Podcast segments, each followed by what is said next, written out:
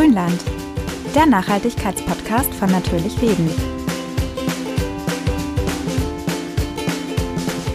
Liebe Grünländer, zu Beginn unserer ersten Folge haben wir heute ein kleines Quiz für euch. Und zwar suchen wir eine Tiergruppe. Sie machen fast 70 Prozent der Tiere auf unserem Erdball aus. Sie kommen in nahezu jedem Lebensraum vor und trotzdem werden sie zahlenmäßig immer weniger und auch ihre Artenvielfalt nimmt stark ab. Vielleicht erahnt ihr die Antwort schon. Es summt und brummt heute gewaltig in unserem Podcast, denn es geht um Insekten. Willkommen zur ersten Folge von Grünland mit Jana und Anja. Es sind unglaubliche Zahlen, die wir für diesen Podcast recherchiert haben. Seit 1970 sind fast zwei Drittel der Wildtiere von unserem Planeten verschwunden.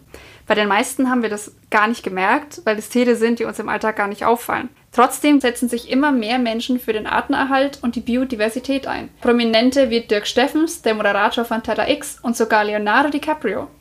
Besonders häufig ist in letzter Zeit vom Insektensterben die Rede. Da haben wir uns gefragt, was die kleinen Tiere eigentlich so besonders macht. Und ihr denkt jetzt wahrscheinlich, ja, dass Bienen und Hummeln wichtige Bestäuber sind, das haben wir mittlerweile alle mitbekommen. Aber Insekten haben natürlich auch noch unfassbar viele andere Aufgaben in der Natur. Sie zersetzen zum Beispiel auch pflanzliches und tierisches Material wie Laub, abgestorbene Pflanzen und Kot, sind also quasi die kleine Müllabfuhr und die Gesundheitspolizei der Natur. Und natürlich dienen sie vor allem als Nahrung für viele größere Tiere. Insekten spielen also eine wahnsinnig wichtige Rolle in nahezu jedem Ökosystem der Erde und ohne sie geht es bei uns einfach nicht. Die Frage ist natürlich, wieso gerade Insekten so bedroht sind. Und noch viel wichtiger, was wir dagegen tun können. Und um genau diese Fragen zu klären, bin ich mit der Biologin und Gartenexpertin der Redaktion Dr. Angelika Huber-Janisch mal durch ihren eigenen Garten gewandert.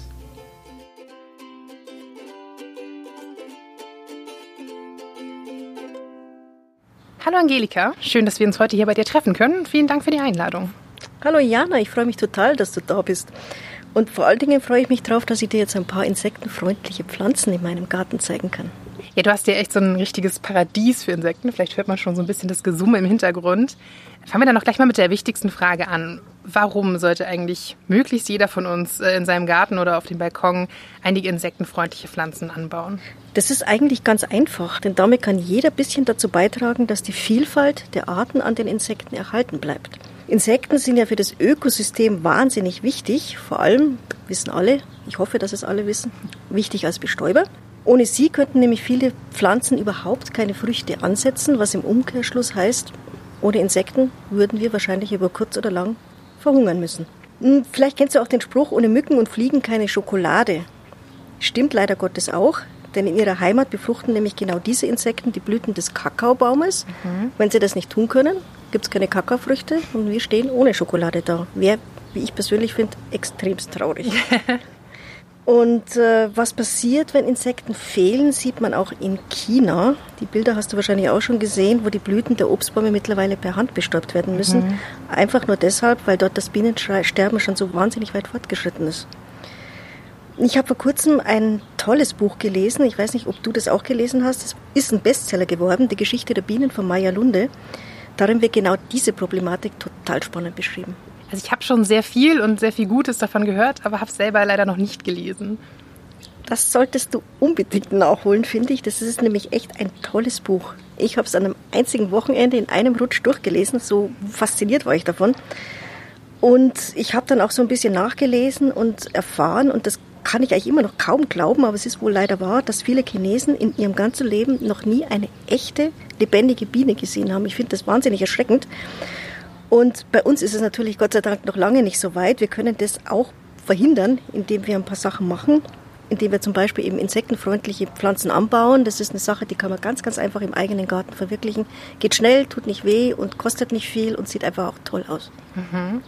Ja, und dass es nötig ist, da selbst auch äh, Hand anzulegen und was zu tun, sollte, glaube ich, mittlerweile fast jedem klar sein. Also selbst wenn man äh, jetzt noch nicht so wahnsinnig viel vom Insektensterben mitbekommen hat äh, in den Nachrichten, ich glaube, selbst privat äh, merkt man es einfach. Also, dass zum Beispiel nach einer langen Autobahnfahrt kaum noch Insekten auf der Windschutzscheibe kleben oder so.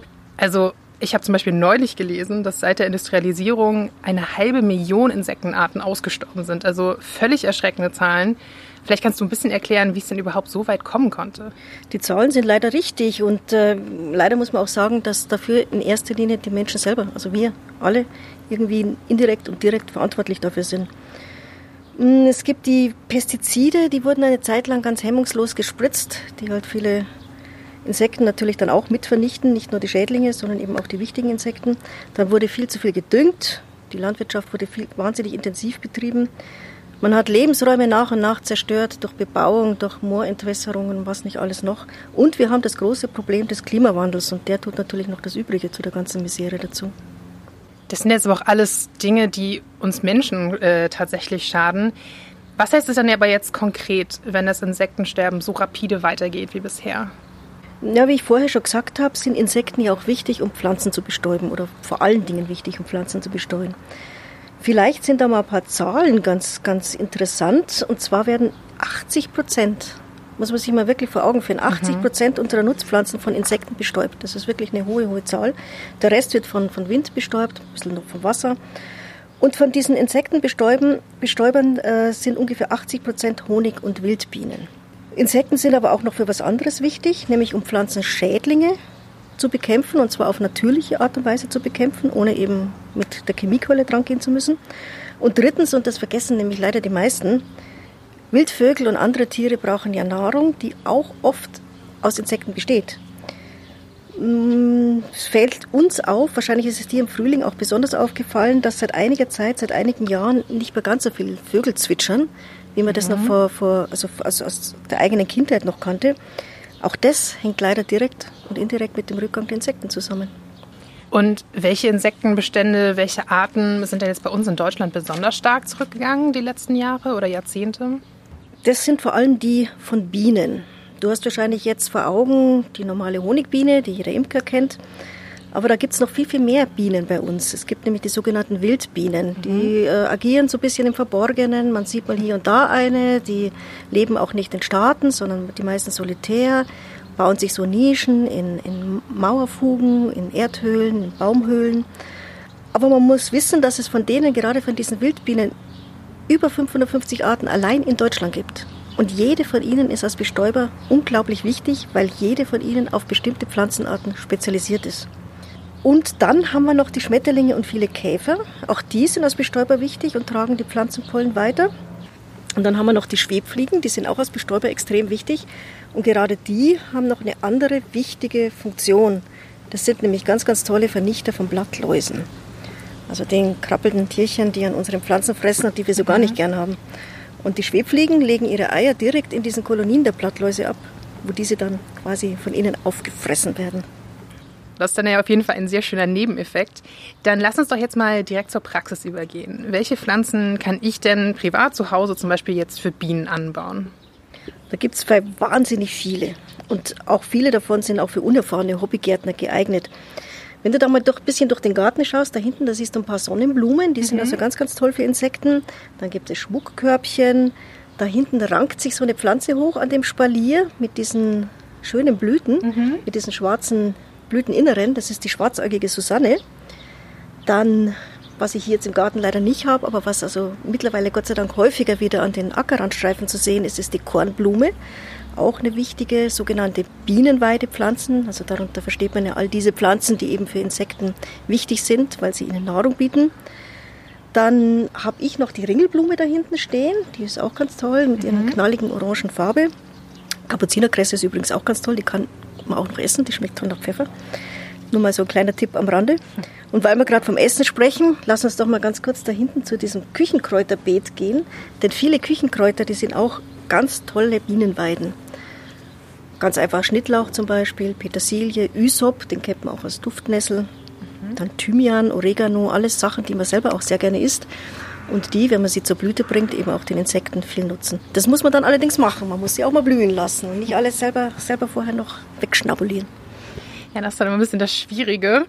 Ähm, ich meine, Kräuter kennt man jetzt auch von der, von der Fensterbank, vom Balkon, aber wie ist das sonst? Also wenn man jetzt, wie ich zum Beispiel in einer, sag ich mal, relativ kleinen Wohnung äh, mitten in der Stadt hier in München lebt, was kann ich dann jetzt genau machen, wenn ich keinen großen Garten habe? Wie viel Platz brauche ich, um da viele, möglichst viele insektenfreundliche Pflanzen anzubauen?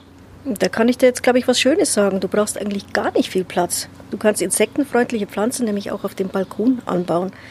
Selbst im kleinsten Blumenkasten, im kleinsten Blumentopf baust du was an, was insektenfreundlich ist. Da freuen sich die Insekten drüber.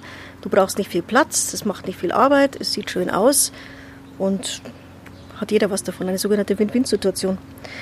Weißt du was? Jetzt gehen wir da mal ein bisschen durch den Garten durch. Dann kann ich dir mal ein paar tolle Pflanzen im Detail zeigen, die spezielle Bienenweiden sind und über die sich wirklich Schmetterlinge freuen, Bienen freuen, Schwebfliegen freuen.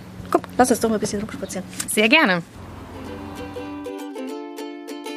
Ihr interessiert euch für einen naturverbundenen Lebensstil? Dann blättert doch mal online in unser Nachhaltigkeitsheft Natürlich Leben. Hier haben wir jede Menge Tipps und Anregungen gesammelt, mit denen ihr euren Alltag Stück für Stück umweltfreundlicher gestalten könnt. Ob Abenteuer vor der eigenen Haustür, clevere Haushaltstricks oder saisonale Produkte aus der Region. Es sind die kleinen Veränderungen, die Großes bewirken. Alle Infos und einen Blick ins Heft findet ihr unter natürlichleben-magazin.de. Dann erzähl doch mal ein bisschen, worauf muss ich denn grundsätzlich achten, wenn ich diese Bestäuber in meinen Garten oder auf den Balkon locken möchte? Also ganz wichtig ist, dass du achtest darauf, dass du ungefüllte Pflanzen anbaust. Denn die haben wirklich viel Nektar noch drin und Pollen drin.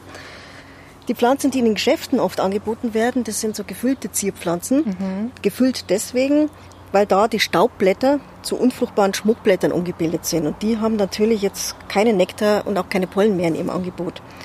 Für einen insektenfreundlichen Garten taugen die gar nichts. Aber du musst natürlich jetzt nicht auf diese schönen Zierpflanzen mit den gefüllten Blüten grundsätzlich verzichten. Es reicht, wenn du jetzt ein paar so ungefüllte Pflanzen hast, gute Bienenweidenpflanzen hast, die du so als Inseln in den Garten steckst und die einfach dann blühen dürfen. Und dann kannst du ruhig auch mal zwischendurch Pflanzen anbauen, die also überhaupt nichts für die Insekten taugen. Wichtig ist auch, dass du deinen Rasen nicht immer so ratzeputz runternässt, sondern dass du da auch mal schaust, dass eben auch mal gerade Wildkräuter auch mal zur Blüte kommen können. Da naschen dann die Insekten ganz gerne dran. Ja, im Vergleich zum Nachbar, den man vielleicht schon ein bisschen gehört hat mit seinem Rasenmäher, ist deine Rasen ja eher so ein bisschen äh, wild am Wachsen, also total schön. Aber ich meine, so ein bisschen die Problematik ist ja auch, so toll die Blüten jetzt alle äh, gerade aussehen, die meisten Pflanzen blühen ja nun mal im Frühling und Sommer. Das ist ein weit verbreiteter Irrglaube. Das stimmt jetzt so eigentlich nicht. Es blüht eigentlich das ganze Jahr über immer irgendwas und man muss halt darauf achten, dass man genau das, genau diese Pflanzen eben über das ganze Jahr anbaut. Man nennt das auch ein sogenanntes Blühband. Das heißt, du hast also immer etwas da, was blüht, egal ob du jetzt Januar hast oder Dezember hast. Natürlich geht es meistens im März los und hört im September, Oktober auf. Aber die Strecke, die kann man schon wirklich gut mit Bienenweiden füllen.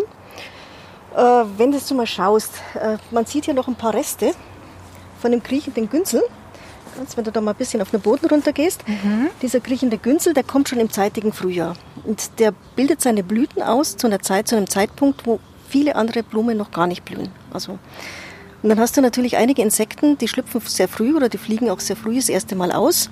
Und die haben dann schon mal ihre erste Nahrung. Also der ist wahnsinnig wichtig. Okay. Dann hast du im Sommer hast du natürlich äh, Fülle und Fülle, ist klar. Da hast du also unglaublich viele Sachen, die für die Insekten toll sind.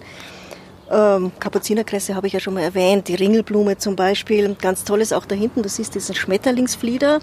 Und da naschen unglaublich viele Schmetterlinge dran. Mhm. Wirkt wie so ein Magnet. Also das ist auch ganz, ganz toll. Das ist ein typischer Hochsommeraspekt im Garten. Ja. Lass uns da mal ganz kurz noch mal an die Wand schauen. Da siehst du, da rankt sich ein Efeu hoch. Der Efeu, das machen auch viele Leute falsch, die schneiden den einfach immer im Herbst. Ja. Nee, der soll blühen. Und der blüht eben ziemlich spät im Herbst und ist dann noch eine späte Insektennahrung. Okay. Also nicht schneiden. Dann schau, lass uns mal dahinter gehen. Da leuchtet da schon mal aus der Ecke was raus. Das kennst du bestimmt. Das ist ganz, ganz toll. Da. Das ist ein Boric. Den Boric kennst du wahrscheinlich. Schau mal. Ja, den erkenne ich sogar. Also für alle unsere Hörer und Hörerinnen, die jetzt gerade nicht so ein Bild vom Boric vor Augen haben, den erkennt man an seinen leuchtend blauen, so sternförmigen Blüten. Und dann hat er so behaarte, dunkelgrüne Stängel und Blätter. Und ja, hier wimmelt es geradezu vor, vor Hummeln und Bienen. Ähm, vielleicht hört man das schon so ein bisschen, das ganze Gesumme. Was mögen die kleinen Tierchen denn jetzt hier so gerne äh, an Boric? Ja, der Boric, der produziert einfach ganz, ganz viel Nektar. Angeblich produziert da jede einzelne Blüte von dem Borretsch an einem einzigen Tag 1,3 Milligramm Zucker. Das ist eine, eine, eine Riesenmenge. Wir sind jetzt hier, jetzt ist so ziemlich Mittagszeit. Du siehst also, da sind auch sehr, sehr viele Insekten jetzt dran. Das ist auch die Zeit, in der der Borretsch am meisten Nektar ausscheidet. Also wenn man das jetzt mhm. über den Tag übersieht. Im englischsprachigen Raum heißt diese Pflanze auch Bee Bread, also Bienenbrot übersetzt. Sagt eigentlich auch schon alles, finde ich. Und wenn du den jetzt anbaust, diesen Borretsch, dann hast du selber nämlich auch noch was davon. Du kannst den über Salate streuen, du kannst ihn in Suppen reintun, du kannst ihn nämlich essen. Okay. Diese Blätter, die Laubblätter, die schmecken nach Gurke, also mhm. so leicht, leicht nach Gurke. Und die Blütenblätter, die geben einfach so einen wahnsinnig tollen farblichen Aspekt bei jedem Salat. Das ist der Hingucker auf jeder Grillparty. Habe ich tatsächlich noch nie ausprobiert, Borretsch auch zu essen, aber sehr guter Tipp.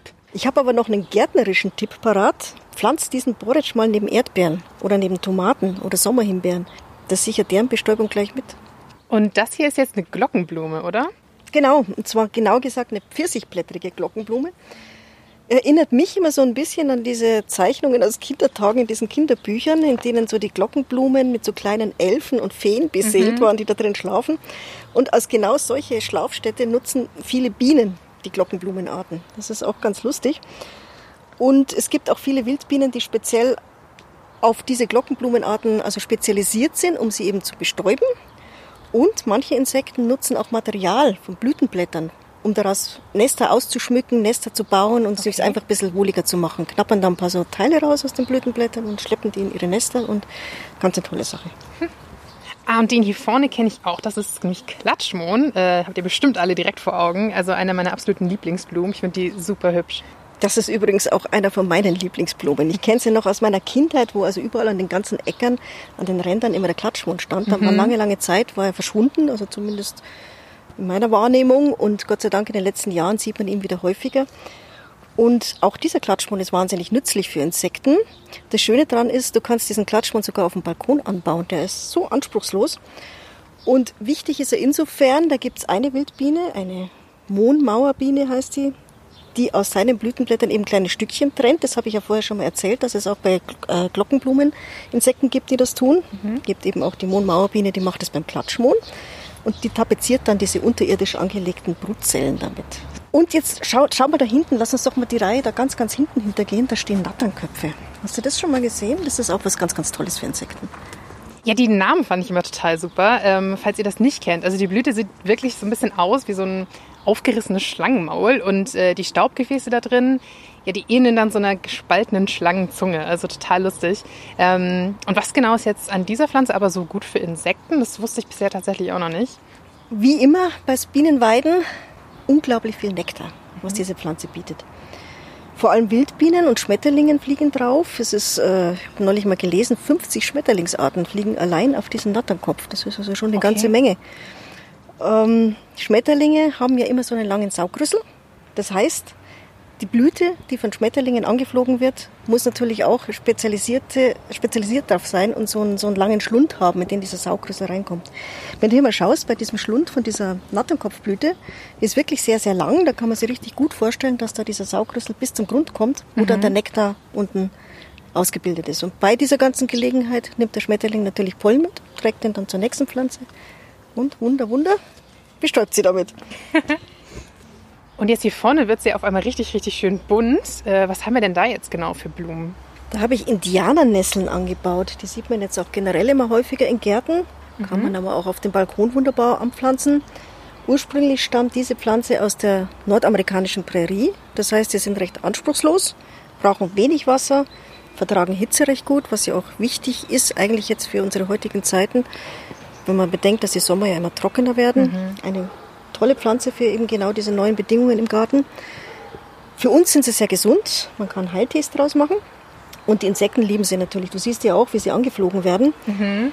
Ja, und damit möglichst viele Blüten angeflogen werden, setzen die Indianernesseln auf knallige Farben. Es gibt es in Rot, in Rosé, in Pink, also alles, was schön bunt ist.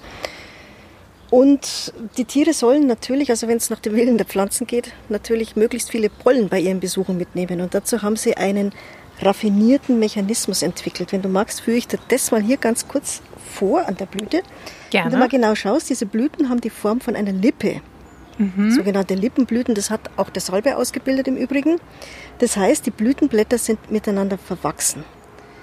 Und zwar so, dass sie dabei eine Ober- und eine Unterlippe ausbilden. Ja. Das sieht man hier besonders gut. Also das sind jeweils hier diese verwachsenen Blütenblätter. Und sobald sich jetzt ein Insekt über die Unterlippe bewegt, schlagen durch so einen raffinierten Hebelmechanismus Staubblätter von der, von der Blüte auf den Rücken oder auf den Bauch des Insekts. Okay. Das Insekt nimmt dabei die Pollen auf, lädt die mitgebrachten Pollen auf der neuen Blüte ab und das finde ich wahnsinnig raffiniert. Tolle Anpassung der Natur. Ja, echt immer wieder faszinierend, wie einfallsreich die Natur bei solchen Dingen ist. Ähm, nun sag mal, hier im Beet nebenan wachsen jetzt jede Menge Kräuter. Hatten wir ja schon gesagt, dass die eigentlich auch ideal für einen Balkon wären, oder? Unbedingt. Also gerade Gewürz- und Küchenkräuter sind super für den Balkon. Balkon hat ja auch, ist ja auch ein heißer Standort und viele Gewürz- und Küchenkräuter stammen aus mediterranen Räumen. Das heißt, die sind wie geschaffen für den Balkon. Aber wie gesagt, habe ich ja eingangs schon erwähnt, bitte bring sie auch zur Blüte, weil sonst nützen sie den Insekten nichts. Also nicht einfach vorher abschneiden, dann, wenn sie eben noch am besten schmecken, für uns schmecken, weil die Blüten äh, noch nicht ausgebildet sind. Aber wenn du das machst, dann blühen sie natürlich nicht mehr und dann müssen die Insekten verhungern. Ja, das wollen wir natürlich nicht. Das ist ja genau das Gegenteil. Ähm, was muss ich denn jetzt bei der Balkonbepflanzung für Insekten allgemein beachten? Du hast jetzt schon so ein paar Beispiele gegeben, aber vielleicht gibt es da noch äh, einfach so allgemeine Tipps, die man irgendwie umsetzen kann. Naja, du hast mit dem Balkon natürlich einen sehr heißen Standort. Das heißt, du musst Pflanzen wählen, die auch für so heiße Standorte gut geeignet sind und da nicht gleich eingehen. Aber da kann dir auch jeder äh, Gartenbauer helfen und äh, gibt in den Beschreibungen dieser, dieser Pflanzen, steht ja immer drauf, wie viel Sonne die vertragen oder was sie wollen. Äh, ganz, ganz toll sind Wildblumenmischungen. Die sind von Haus aus ja schon ein bisschen resistenter und äh, hitzeverträglicher. Und die eignen sich für den Balkon genauso gut wie den Garten, sind reiche Nektarquellen und sind regional meistens, also heimische Pflanzen. Das wollen wir auch noch ein bisschen unterstützen. Wichtig ist am Balkon, dass du auch Sorten nimmst, die äh, von der Höhe her balkontauglich sind. Also möglichst solche Sachen nimmst, solche Pflanzen nimmst, die nicht zu hoch werden. Eine Ausnahme gibt's Sichtschutzpflanzen. Da gibt's auch welche darunter, die also ganz toll sind für die Insekten. Da haben wir eingangs ja auch schon diese äh, schwarzäugige Susanne erwähnt, die da Ja. hinten steht. Die rankt sich ganz toll hoch. Super Sichtschutzpflanze. Pflanze, auch toll für Insekten. Und ich habe auch schon gesagt, bestenfalls heimische Sorten nehmen, ungefüllte Sorten anbauen und Sorten nehmen, die sich auch in beengten Verhältnissen, also Kübel oder Balkonkasten eben wohlfühlen können. Du hattest mir jetzt vorhin auch schon den Natternkopf gezeigt, der super für Schmetterlinge ist. Was gibt es denn noch für Pflanzen, mit denen ich jetzt ganz speziell Schmetterlinge auf meinen Balkon oder in den Garten locken kann? Das ist ja auch immer irgendwie ein schönes Schauspiel, wenn die da so rumflattern. Das hätten ja bestimmt auch viele Leute einfach gerne mehr in ihren eigenen äh, Gärten. Also ich mag Schmetterlinge auch besonders gern und es gibt Gott sei Dank jede Menge Pflanzen, die Schmetterlinge anziehen. Ich habe dir vorhin ja schon mal den Schmetterlingsstrauch gezeigt. Er nennt sich auch Sommerflieder. Ähm, der trägt seinen Namen eben, weil er wie ein Magnet auf die Schmetterlinge wirkt. Wenn ich jetzt Schmetterlingspflanzen anbaue, dann sollte ich schon darauf achten oder mir die grundsätzliche Frage stellen, brauche ich, ich die Pflanze jetzt als Futterpflanze für die Raupen oder brauche ich sie als Nektarpflanzen für die Erwachsenenfalter? Du weißt ja, das Generationenzyklus bei den Schmetterlingen, also es ist nicht immer das, was rumflattert. Es gibt eben auch die Raupen als Entwicklungsstadium und die brauchen natürlich auch was zu futtern. Eine tolle Raupenfutterpflanze ist zum Beispiel die Brennnesseln. Ich weiß, das mögen, die Pflanze mögen viele, viele Hobbygärtner nicht, äh, auch viele Spaziergänger nicht, weil die brennen, wie der Name so schon sagt, die brennen ja ganz furchtbar, wenn die an die Haut kommen.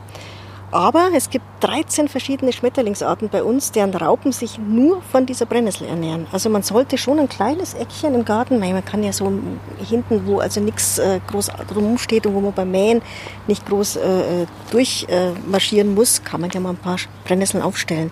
Schadet nichts, sondern hilft den Raupen und dann freut man sich wahnsinnig, wenn daraus mal dann so schöne, schöne Schmetterlinge schlüpfen. Und diese schönen großen äh, Schmetterlinge, was mögen die denn besonders gerne? Also die erwachsenen Falter quasi. Auch da gibt es eine Menge von Pflanzen, die erwachsene Falter mögen. Zum Beispiel Margeriten, Fetthennen, die wilde Karte ist toll, Engelwurz ist super. Oder da hinten, hast du auch gesehen, da habe ich Lavendel angebaut. Für Schmetterlinge gerade eine ganz, ganz, ganz tolle Futterquelle. Dann haben wir natürlich nicht nur die Tagfalter, sondern es gibt ja auch Nachtfalter, die so dämmerungsaktiv sind. die fliegen natürlich auf andere Pflanzen. Und die mögen vor allen Dingen solche Pflanzen, die Düfte ausströmen. Und zwar Düfte vor allen Dingen eben zu Beginn des Abends. Mhm. Da gibt es zum Beispiel das Geißblatt oder die Nachtvigole. Da, wenn du da hinten schaust, dieses, äh, diese, gelbe, diese gelbe große Pflanze, das ja. ist eine Nachtkerze. Da fliegen vor allen Dingen Taubenschwänzchen drauf. Ich weiß nicht, ob du die kennst. Die Taubenschwänzchen, das sind äh, Falter, die uns im Sommer besuchen, die aus dem Süden kommen und die so ein bisschen erinnern, also jetzt in ihrem Schwirrflug nennt man das, ein bisschen erinnern an kleine Kolibris, mhm. weil sie vor der Blüte stehen, flattern mit ihren Flügelchen und saugen derweil. Also das sieht aus, das haben manche Leute auch tatsächlich schon mit Kolibris verwechselt, die es bei uns natürlich nicht gibt, das ist ja ganz klar. Aber es sind ganz, ganz süße Falter, also Taubenschwänzchen, immer eine Beobachtung wert. Wie gesagt, äh, Nachtkerze toll stehen auch vor Geranien ganz gerne. Also das, da muss man sich einfach mal hinsetzen und mal ein bisschen beobachten in den frühen Abendstunden. Dann kommen die bestimmt zu Besuch. Jetzt sind wir ja leider schon äh, fast am Ende unseres Rundgangs. Hast du denn zum Schluss jetzt noch irgendwie einen besonderen äh, Geheimtipp für unsere Hörer? Für Schmetterlinge hätte ich einen Geheimtipp. Die anderen Geheimtipps, Geheimtipps in Anführungsstrichen, habe ich ja schon erwähnt. Also äh, die Pflanzen in Frucht gehen lassen. Nur so taugen sie als Insektenfutter und im Herbst nicht alles ratzeputz runterschneiden. Aber für Schmetterlinge wichtig sind äh, auch noch Trinkmöglichkeiten. Wenn du hier mal guckst, ich habe hier überall so ein paar so kleine Steine aufgestellt. So, ja. so, die sind nicht glatt, sondern so rau, die haben so Furchen. Da kann sich dann das Wasser sammeln. Und dieses Wasser, was sich da drin sammelt, ist natürlich dann mit Mineralien durch den Stein angereichert. Du kannst auch einen hohlen Stein hinlegen, das geht auch wunderbar. Da können sich morgens Tautropfen sammeln. All das äh, ist eine super Wasserquelle für die Schmetterlinge. Was natürlich noch ganz äh, sinnvoll ist, Insektenhotels aufstellen. Da hinten steht eins, wenn wir mal gucken. Das sind, wenn man hier genau schaut, siehst du, da sind also verschiedene so Stängel drin und verschiedene Möglichkeiten, in denen Wildbienen unterschlüpfen können. Mhm. Auch andere Insekten wie Florfliegen und Ohrwürmer können da rein. Und da ist es natürlich wichtig, dass du eben genau diese Nistmöglichkeiten für die Insekten bietest, die du gerne in deinem Garten ansiedeln willst. Du hast einen wahnsinnigen Vorteil davon, wenn die sich hier vermehren und bis zum nächsten Jahr dann zeitgerecht wieder ausschlüpfen können, dann hast du gleich natürliche Pflanzenschädlingsvernichter gleich direkt in deinem Garten vor Ort. Super praktisch. Ja, die Insektenhotels sehen ja auch total hübsch aus. Also ich finde, die peppen immer so ein bisschen den Garten und Balkon auf. Dein Ziehfaun ist jetzt aber selbst gebaut, oder? Also wo kann ich denn so ein Insektenhotel zum Beispiel kaufen, wenn ich äh, handwerklich nicht ganz so begabt bin. Ich habe irgendwie mal gehört, dass man zum Beispiel diese Standard-Insektenhotels äh, aus dem Baumarkt eher nicht so nehmen soll, weil das dann oft irgendwie nicht das richtige Holz ist oder weil die auch teilweise nicht so konstruiert sind, dass sich quasi alle nebeneinander wohlfühlen, äh, die da einziehen sollen. Vielleicht kannst du es noch ein bisschen genauer erklären. Das stimmt, meines ist selbst gebaut, aber es gibt tatsächlich auch in Baumärkten mittlerweile Insektenhotels, die auch den ökologischen Ansprüchen genügen. Mhm. Wichtig ist, dass du darauf schaust, hast du ja auch gerade gesagt, dass das Holz aus nachhaltig erwirtschafteten, unbehandelten Holz besteht und dass du Nistmöglichkeiten bietest für Holz- und Stängelbewohner auf der einen Seite und für Bewohner von Erd- und Lehmböden auf der anderen Seite. Wenn das alles in einem Insektenhotel vereinigt ist, dann kannst du auch mit dem Insektenhotel aus dem Baumarkt glücklich werden. Du musst halt beim Kauf wirklich darauf achten, dass diese Kriterien erfüllt sind. Ja, super. Dann sage ich dir vielen lieben Dank, Angelika, für diesen kleinen Spaziergang und äh, natürlich vor allem die vielen, vielen spannenden Infos. Sehr gerne, Jana. Bis zum nächsten Mal, hoffe ich. Hoffentlich bald. Bis dann.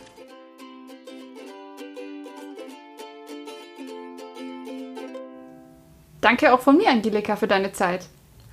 Sag mal, so ein kleines Insektenhotel für deinen Balkon wolltest du dir doch eigentlich auch schon längst mal zulegen, oder? Ja, das habe ich jetzt noch nicht gemacht, weil ich irgendwie immer dachte, das ist so kompliziert und du weißt ja, dass ich nicht so der Bastler bin und bevor dann niemand einziehen will, weil es überhaupt nicht alltagstauglich ist, habe ich mir gedacht, lass ich es lieber, bevor es noch Ärger gibt, dass sich die Käfer bekriegen auf meinem Balkon. Ja, also als Bastelfee bist du bei uns tatsächlich nicht so bekannt, aber dafür weißt du ja jede Menge über Essen und hast auch einige Kräuter auf deinem Balkon, oder? Also was wächst da zurzeit alles so und was blüht vor allem? Also im Moment habe ich einen Dill, Thymian, Rosmarin und einen Kerbel, der allerdings so langsam so ein bisschen schlapp macht. Ist ja eigentlich auch eher ein Frühlingskraut. Aber der Dill zum Beispiel, der trägt jetzt Blüten und normalerweise packe ich die immer alle in meinen Salat, aber dieses Jahr lasse ich definitiv ein paar stehen für Bienen, Hummeln und Schmetterlinge.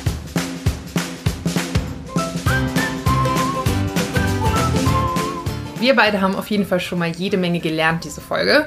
Und wir hoffen natürlich, dass ihr, Hörerinnen und Hörer, auch einige Tipps und Tricks für euren Garten oder Balkon aus dieser Folge mitnehmen konntet. Schickt uns dazu gerne Nachrichten oder auch Bilder von euren eigenen Pflanzprojekten, da würden wir uns sehr freuen. Äh, ihr erreicht uns ganz normal per Mail oder ihr hinterlasst uns einfach einen Kommentar auf unserem Instagram-Account. Und den Link dazu und natürlich auch die Mailadresse findet ihr dann in den Show Notes. Dort findet ihr übrigens auch weitere Infos zum Thema Insektensterben. Wir haben euch ein paar Links und Seiten mit noch mehr Zahlen und Fakten zusammengetragen und eine einfache Bauanleitung für ein Insektenhotel gibt es da auch. So schwer ist es nämlich gar nicht. Auch ein paar Bücher würden wir euch gerne ans Herz legen. Unter anderem das neue Buch von Dirk Steffens Überleben, das er zusammen mit dem Wissenschaftsjournalist der Zeit Fritz Habekus geschrieben hat. Äh, darin beschäftigt er sich mit der Zukunftsfrage Artensterben und mit der Ökokrise. Es ist sehr spannend und kurzweilig geschrieben und es setzt eigentlich kaum Vorwissen voraus, deswegen auch für Leute, die noch nicht so im Thema drin sind. Genau, und das war's dann auch schon für unsere erste Folge. Wir hören uns dann hoffentlich beim nächsten Mal wieder hier bei uns im Grünland. Bis dahin, tschüss. Tschüss, ihr Lieben.